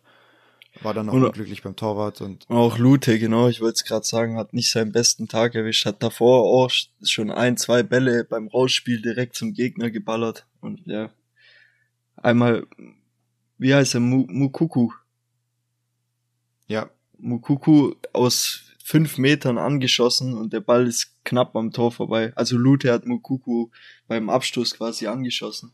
Und lauter so Geschichten. Es war auch nicht der glücklichste Tag vom Torwart, aber im Großen und Ganzen ist es auf jeden Fall deutlicher als es, ja, oder ist jetzt deutlicher das Ergebnis, als es tatsächlich war. Ja.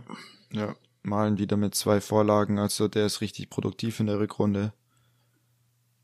Der startet langsam durch Klar, das wird, wird auch von ihm erwartet. Für 30 Millionen. Da brauchst du einfach Torbeteiligung von dem Offensivmann. Aber ja, ähm, hast du noch irgendwas zu Dortmund? Nee. Gut, dann kommen wir zum letzten Spiel vom Spieltag. Das war Hoffenheim gegen Bielefeld. Ich habe 2-1 für Hoffenheim getippt, äh, relativ unspektakulär, dachte ich, okay, ja, die gewinnen finden wieder in die Spur, haben sie dann auch geschafft mit einem souveränen 2-0. Raum hat wieder einen Assist gemacht. Ähm, ich glaube, Dabu hat das erste Tor gemacht, das zweite war dann Ritter, der auch eine das gute erste, Runde spielt, auch noch Das erste ist. war äh, Hübner. Ah, Hübner, nicht Der nicht nach Dabu, einer langen stimmt. Verletzung hat, wieder, genau. Ja, Dabu hat mal an die Latte geköpft, auch nach einem ja. Raumassist. Richtig, ja. aber man, keine Ahnung, zu dem Spiel war einfach dominiert, äh, also TSG hat dominiert meiner Meinung nach. Gab kaum Möglichkeiten für Bielefeld. Mhm. Ja, die ja. haben auf jeden Fall viel Druck gemacht. Da, dafür ist 2-0 fast wieder schon zu wenig, weil gegen andere Mannschaften das dann nicht reicht, wenn du nicht diese Großzahl an Chancen kriegst. Aber das kann denen jetzt auch egal sein. Die haben, die haben das Spiel gewonnen. Ich guck schon. mal, stehen jetzt auf Platz 5, haben in den letzten fünf Spielen drei Niederlagen, zwei Siege. Also es war auch wichtig, die haben die drei Spiele davor verloren, vor dem Spiel jetzt dass ja. du da wieder aus der Negativserie rauskommst und eben dich nach wie vor im Rennen um die Champions League hältst. Es gibt jetzt vier Mannschaften mit 34 Punkten sehe ich gerade. Ja. Leipzig, Hoffenheim, Freiburg und Union. Also spannender könnte der Kampf um Platz 4 kaum sein. Leverkusen ist ja gut abgeschlagen mit, mit sieben Punkten auf Platz 3. Da Richtig. hast du noch Dortmund und Bayern logischerweise. Also mal gucken, wer sich da am Ende durchsetzt. Ich meine, klar, Leipzig hat natürlich die besten Karten mit dem Lauf, mit der Qualität in der Mannschaft. Sie hatten ja echt eine schwache Hinrunde für ihre Verhältnisse und haben sich jetzt relativ eindrucksvoll wieder auf die Champions League Kurse gespielt. Auf die, auf die Champions League Plätze. Jo. Ja. Dann kommen wir zur Also, nächsten Tipprunde, genau, oder? Heute haben wir, ja, heute haben wir ja kein Top 5 Format. Wir wollten jetzt auch nicht nur ein Top 5 Format, einfach nur so auf Krampf, dass wir es mit drin haben, sondern wir waren halt beide unterwegs und haben jetzt spontan die Folge aufgenommen, mussten uns auch noch ein bisschen drauf vorbereiten. Deswegen, äh, wir wollten euch auch mit einbeziehen, das wäre jetzt auch nicht mehr möglich gewesen. Gucken wir mal, dass wir nächstes Mal ein bisschen frühzeitiger uns da abstimmen ähm, und dann wieder eine Umfrage machen auf Instagram. Genau deswegen kommen wir jetzt zum Spieltag. Willst du einfach mal anfangen? Ich fange mal an. Ich mach mal äh, das erste Spiel Freitag Mainz gegen Bayern 04 Leverkusen. Also in meinen Augen ganz klarer Sieg für Leverkusen, wobei Mainz auch die ganze Zeit jetzt äh, wieder die Spur bekommen hat und auch punktet und so. Ich sag trotzdem, Leverkusen ist gerade so eine machtstärkste Rückrundenmannschaft. Ähm, ich sag Leverkusen 3-1. Warte mal, ich glaube, ich habe den falschen Spieltag getippt. Weil bei mir, bei mir spielt jetzt Wolfsburg gegen Hoffenheim. Ja, die kommen Samstag. Nee, nee, das passt. Samstagspiel. Das Ah, passt. aber warum? warum Vielleicht hast du das Freitagsspiel Ach verpasst. so, ist. Nee, ich glaube, es gibt gar kein Freitagsspiel, kann das sein? Doch, doch. Freitag, Ja, aber 18.02. warum, warum ist es. Okay, das ist bei mir irgendwie abgeschnitten. Ah, gut, ich Egal, hab dann Tipps hier. aus dem Kopf. Okay, wer war nochmal? Ich war gerade so. Mainz gegen Leverkusen. Mainz gegen Leverkusen. Okay, äh, ja. Ah ja, ich glaube, ich habe das hier mit Snipping Tool einfach abgeschnitten.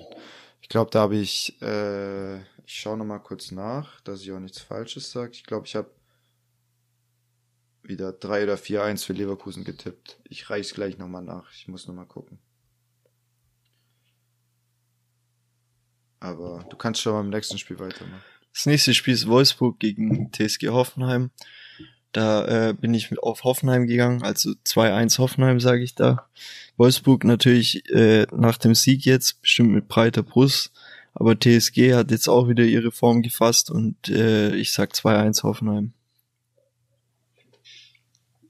Ich sag 2-1 Wolfsburg. Okay. Ich sag, der Kruse-Effekt kommt auf jeden Fall zum Tragen. Und äh, dass die jetzt wieder ein bisschen eine Aufwärtsspirale reinkommen. Auch wenn Hoffenheim natürlich eine starke Mannschaft ist. Ähm, ich gehe einfach mal mit Wolfsburg. Ja. Nächstes Spiel Und bin ich auf deine Einschätzung gespannt. VfB gegen Bochum. Okay, ich traue tatsächlich Stuttgart einen 2-1-Sieg zu. Und hab's Sag doch sowas nicht. Immer wenn Ja, du das sagst, dann verlieren die. Ja, was. Ich habe auch für, wenn ich gegen Stuttgart getippt habe, haben die auch Ja, verloren. stimmt, Also ist auch so. nicht. Die verlieren einfach immer. Also ich, ich weiß nicht, Bochum, das war auch bei, ich glaube, Augsburg so und auch Gladbach, du gewinnst gegen Bayern und dann verlierst du drauf. Gut, ich meine, Bochum wird's mit Sicherheit nicht abheben von dem Sieg. Die wissen Nee. ganz genau, an dem Tag lief alles gut. Wir sind immer noch Bochum, Aber- in Anführungszeichen. Genau. Aber du kommst halt mit breiter Brust trotzdem, weil du weißt, hey, guck mal, wir haben Bayern geschlagen, komm, jetzt schlag man VfB einfach auch. Weißt du, du hast da schon ein bisschen, sag ich mal, äh, nimmst du was mit aus so einem Spiel. Und, und VfB ist unten drin, hat nur verloren, die Köpfe sind geknickt. Weil, oder weißt du, ich meine, du, du hast nicht das Selbstvertrauen und Bochum kommt mit der Portion Selbstvertrauen. Das kann schon ausschlaggebend sein, aber ich sag auch 2-1 VfB, wie du auch. Ja, einfach weil Stuttgart viele gute Ansätze hat, jetzt auch öfter mal getroffen hat.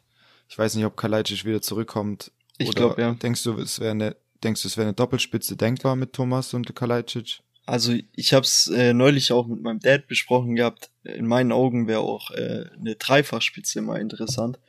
Ich glaube, dass Da ja nicht einer auf dem Flügel. passiert. Ja, zwei Flügelspieler, also 4-3-3, zwei Flügelspieler, einmal mit äh, Mamouche über links, wenn er wieder fit ist.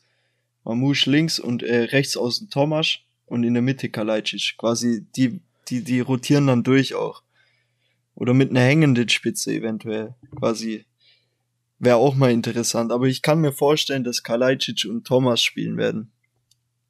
Wie du gesagt hast. Kann ich mir gut vorstellen. Zwei, also Doppelspitze. Ja, aber ja, in, in dem Fall müsstest du ja das Silas dann draußen lassen, wenn du so eine Dreifachspitze machst. ja, gut, der ist eh noch nicht so weit. Thomas. Der ja, bringt gar nichts im Moment. Ja, auf jeden Fall. Ja, man kann den auf jeden Fall nicht wiedererkennen, wenn du überlegst, wie der die Liga im Rausch so erobert hat letzte Saison teilweise und da echt gegen Dortmund Radau ohne Ende gemacht hat, torgefährlich war. Also diese unglaubliche Schnelligkeit und trotzdem diese Körperlichkeit, die er eigentlich mitgebracht hat, die sieht man bei ihm aktuell überhaupt nicht. Und ja. ja, da muss man hoffen, dass er wieder, ich weiß nicht, ob es körperlich ist, ob es mental ist, jetzt der Geschichte mit dem Namen, mit der Sperre, mit der Verletzung. Ich glaube, viele, viele Faktoren. Ja. Gleichzeitig läuft schlecht bei Stuttgart, das kommt dann auch noch dazu. Und dann ist es nicht so einfach. Er ist ja immer noch ein junger Spieler, nicht irgendeiner, der schon dreimal oder drei Saisons Weltklasse gespielt hat und jetzt mal ein Loch hat, wie ein Thomas Müller oder so und dann wieder zurückkommt, sondern bei dem ist es ja, ja noch ein ganz anderer Prozess. Richtig. Und ich glaube, man merkt auch, der hat immer noch Schiss von der Verletzung. Der geht nicht so richtig, dieses letzte fehlt. Weißt, wenn er, wenn er einen Fuß zurückziehen kann, zieht er noch zurück im letzten Moment, anstatt komplett durchzudrehen. Weißt, und das war genau der Punkt, wo, wo es früher bei ihm gut lief, dass er eben halt auch volles Risiko dann noch durchgezogen hat, den Sprint. Und jetzt merkst du, okay, er geht nicht mehr jeden Sprint bis aufs Letzte und alles. Das sind halt die Punkte, ja. Aber mal schauen, ich bin gespannt. Was denkst du, Augsburg gegen Freiburg? Ja, da habe ich jetzt auch überraschend getippt. Ich sag, dass Augsburg 2-0 gewinnt, weil die jetzt auch in den letzten Spielen echt äh, getroffen haben. Äh, man kann mich auf jeden Fall für verrückt erklären. Ja, äh, mache ich. Ich versuche ich, ich versuch auf jeden Fall auch bisschen äh, ja, anders zu tippen und nicht immer nur 2-1 für die auf dem Papier stärkere Mannschaft, weil irgendwie bei mir, ich kann eh tippen, was ich will, es geht nach hinten los. Schon. Freiburg. Ja, bei mir genauso. Gut, wenn man so, wenn man so tippt, wahrscheinlich erst recht, aber ich weiß nicht, Freiburg überzeugt mich nicht in der Rückrunde. Nee, das nicht. So ihr, ihr Momentum verloren. Und Augsburg ist irgendwie torgefährlicher geworden, spielt zu Hause. Schauen wir mal. Ich gehe auf Freiburg, weil es kann nicht sein, dass Augsburg gewinnt. Äh, wir ziehen noch an denen vorbei. So, nächste Partie. Lassen wir so stehen. Arminia Bielefeld gegen Union da gehe ich ganz klar mit einem Union-Sieg. Die werden sich jetzt die ersten Punkte nach dem Kruse-Ding holen. 2 zu 0 für Union. Da packt Bielefeld kein Tor. Ich sag 1-1. Ich sag, dass Union sich weiterhin schwer tun wird. Wenn die jetzt irgendwie ihren Sturm, ich glaube, Geraldo Becker wurde eingewechselt gegen Dortmund. Bin mir nicht mehr ganz sicher. Ich glaube schon. Klar, wenn die irgendwie jetzt wirklich ihren Groove wiederfinden mit Avonie, mit Michel, der sich vielleicht ja langsam eingewöhnt, mit Geraldo Becker, dann wird es auf jeden Fall schwer für Bielefeld. Aber ich denke, die können da einen Punkt holen und äh, dann Unschieden mitnehmen. Mhm. Gut, Köln gegen Eintracht Frankfurt. Es ist Topspiel. Ich, ich gehe mit Köln. Ich sag, Köln gewinnt 2-1. Weil Frankfurt in der Negativ. Okay. Frankfurt ist gerade auch in der Negativspirale drinne und, und Köln hat das gut gemacht am Wochenende. Obwohl sie verloren haben, aber es war gut. Köln auch nur zwei Punkte hinter Platz vier. Ja. Als Achter. Auch krass. Ja. Das ist ziemlich eng. Ja, und dann kommt Bayern gegen Kräuter Fürth. Und da wollte ich eigentlich nur so aus Trotz nochmal 5-0 tippen, weil ich es letzte Woche gemacht habe und komplett gegen die Wand gefahren bin. Dann habe ich mir aber gedacht, okay, Fürth ist jetzt nicht so schlecht drauf. Die haben wieder Moral gezeigt. Deswegen bin ich dann runter auf 3-0 und doch von diesem utopischen 5-0 weg, das ich eigentlich nur fürs Ego getippt hätte. Ich sag 3-0. Okay, äh, ich, das ich kommt jetzt auch ganz drauf an, ähm, genau, find, ähm, Champions League. Wie, der, wie, wie das Spiel in der Champions League ist. Wenn sie sich da schon so ein bisschen die Frust vom Leib ballern, dann wird's vielleicht glimpflicher für Fürth. Ich kann mich, ich kann natürlich wieder komplett auf die Schnauze fallen, glaube ich aber nicht zu Hause. Und deswegen, wenn, wenn das Spiel gegen Salzburg erfolgreich wird, dann, dann, Richtig. ja, dann sind sie nicht ganz so hungrig wie direkt nach einer Niederlage. Genau, das wollte ich gerade auch sagen. Die werden jetzt Salzburg aus dem Stadion klatschen und äh, werden dann gegen Fürth auch die ein oder anderen Spieler schonen, denke ich mal. Also, weil es die, die im, im Champions League Spiel viel geleistet haben und vielleicht auch äh, ja, irgendeine leichte Verletzung oder irgendwas hatten, werden geschont. Und dann, deswegen sage ich 3-1 Bayern. Bei Fürth traue ich auf jeden Fall ein Tor zu nach den letzten, äh, sag mal, Wunsch du am Gleis 9 3 Viertel. Nee, nach dem letzten. Das wäre ja schön. da wäre ja wenigstens noch Schall isoliert durch die Wand. Äh, nee, nach dem letzten Spiel von Fürth, die haben einen Aufwind, die sind da, die werden dann ein Tor schießen. Bin ich fest überzeugt. Also 3-1. Dann äh, Dortmund gegen Gladbach, da sage ich 3-1 für für äh, für Dortmund. Ich sag Gladbach kann das nicht äh, mitnehmen. Die, wie wir es vorher gesagt haben, ich habe gesagt, ich hoffe, die nehmen das jetzt mit den Sieg und, und machen daraus was Positives, aber ich glaube, dass Dortmund einfach auch durch den Sieg sich wieder jetzt einen Tick gefestigt hat und äh, beim Borussen Derby auf jeden Fall gewinnen wird. Ja. Ich weiß nicht, ob ich nicht neutral genug bin, wenn es an Dortmund geht, weil ich habe 2-2 getippt, weil auch Player jetzt wieder besser gespielt hat.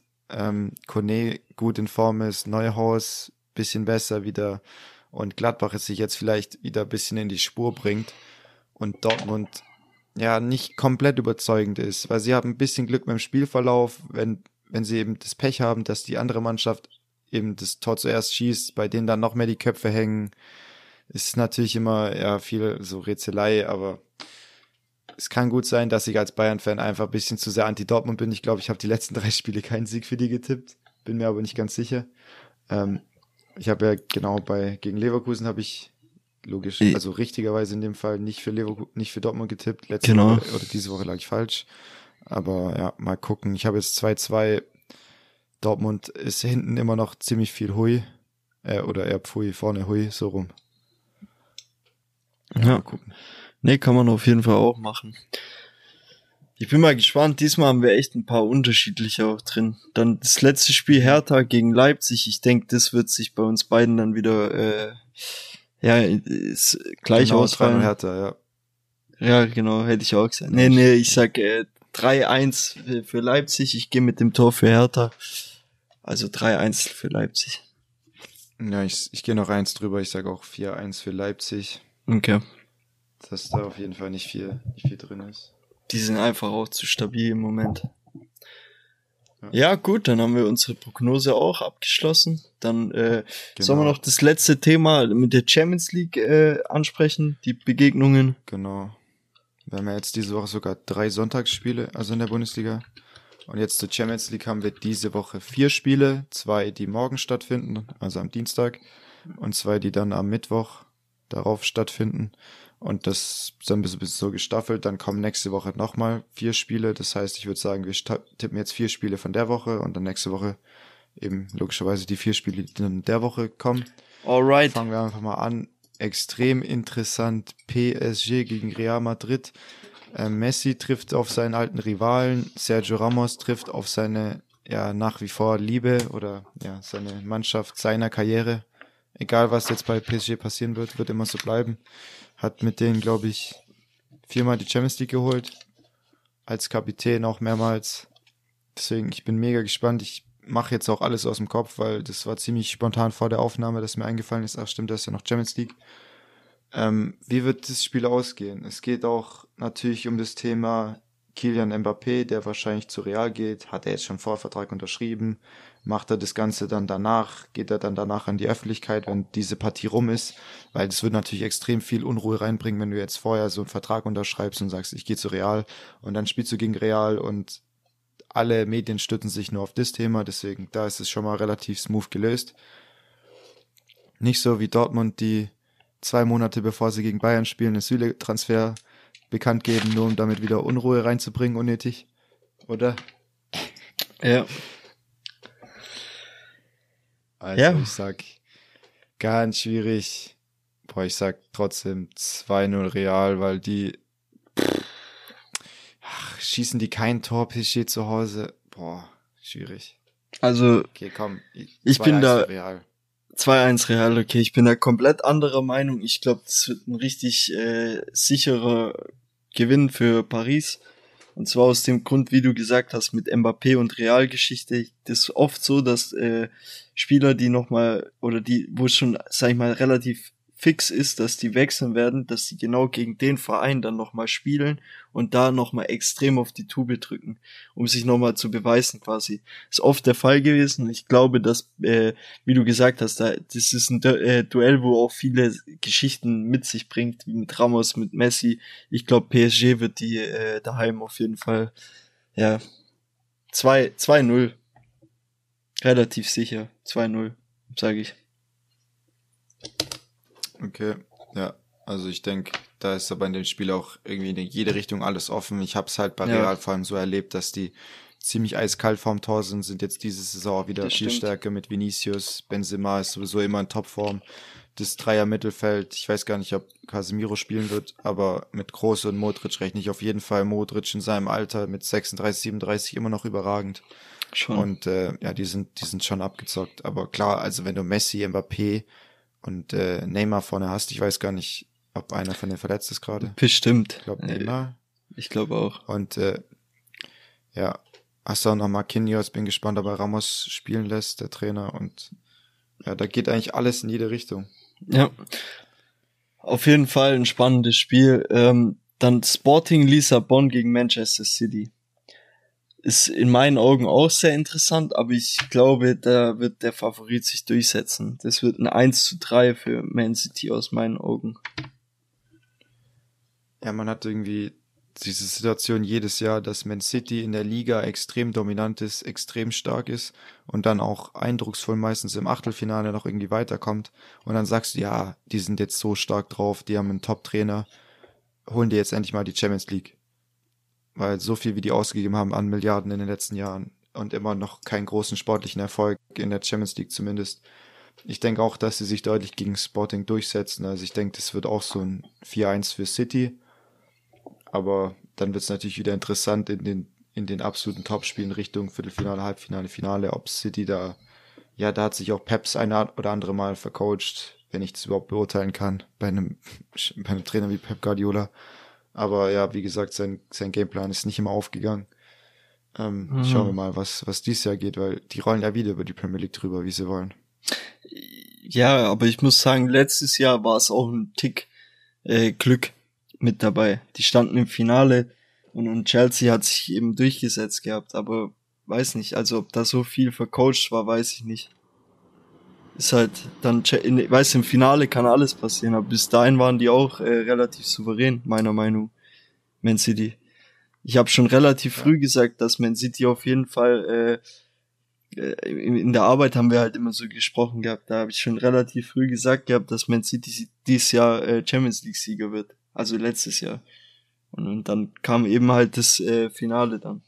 Aber es ist auch anderen Mannschaften schon so gegangen. Ich glaube, die haben trotzdem, dass sie souverän durchkommen wieder.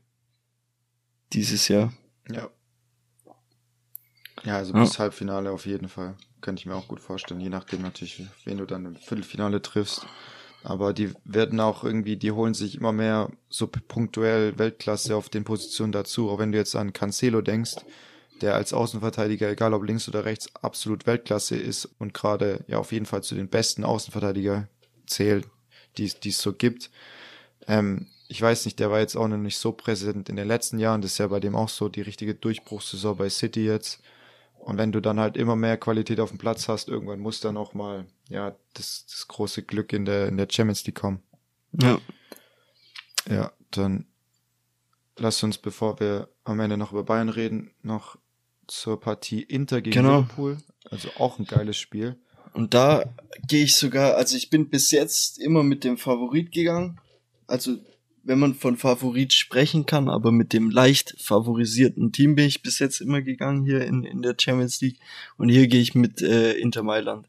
Ich sag, Mailand gewinnt das daheim. Ich verfolge nämlich zurzeit die, die ähm, Serie A in Italien, verfolge ich zurzeit. Und ich muss sagen, die vier, fünf Mannschaften oben drin, fünf sind es mittlerweile, die schenken sich nicht viel und die spielen einen krassen Fußball. Also ich sag, Inter gewinnt es daheim mit dem äh, Bonus noch der Fans, weil die dürfen wieder 75% Zuschauer ins Stadion. Letzte Woche waren es noch 50% Zuschaueranzahl und jetzt sind's, es sollen es 75 werden, noch diese Woche. Und das ist ein Riesenvorteil, wenn du das nicht gewohnt bist. Und ich weiß es gerade nicht, wie es in England ist, aber die Stimmung in Mailand wird dann krass sein.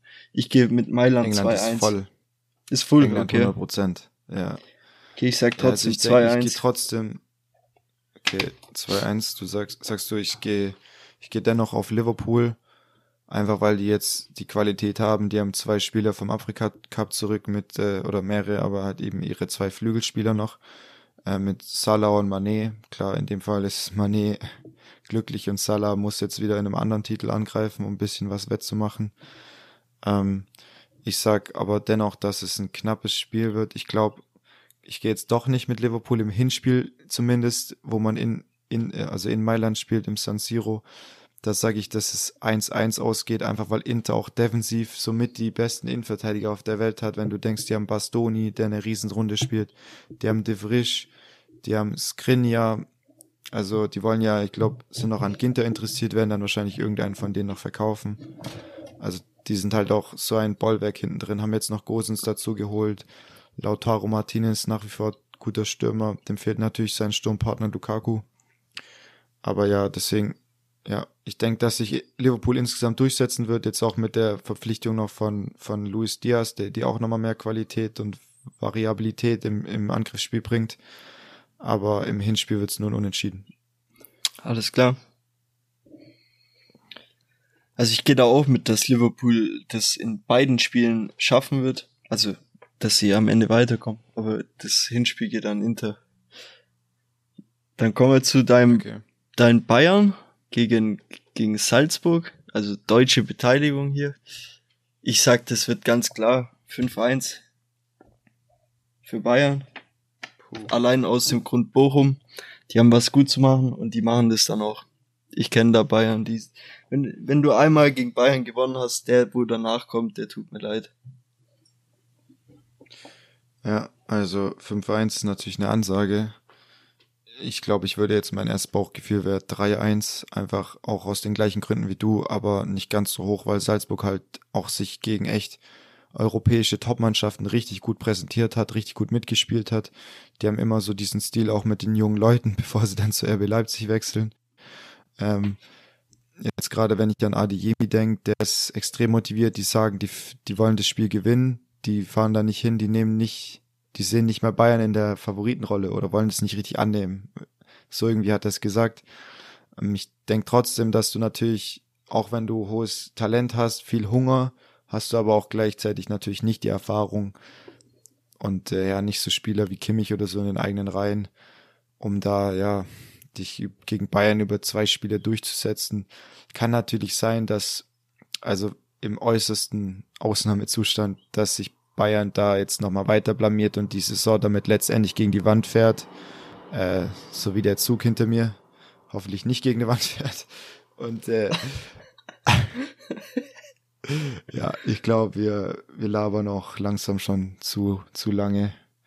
Und äh, ja, ich glaube, nach acht Zügen ist jetzt auch mal gut. Ich sage jetzt einfach 3-1 und mit gut. dem Voice Crack würde ich mich dann jetzt langsam verabschieden. Genau, alles klar. Dann auch von meiner Seite aus. Heute ist ja Valentinstag. Wollte ich noch äh, Grüße raushauen an meine Freundin. Genau. Mit dem okay, da, Satz da würde ich mich dann auch noch mal, da würde ich mich dann auch noch mal anschließen. Also liebe Grüße an der Stelle. Jo. Ciao. Ciao, ciao.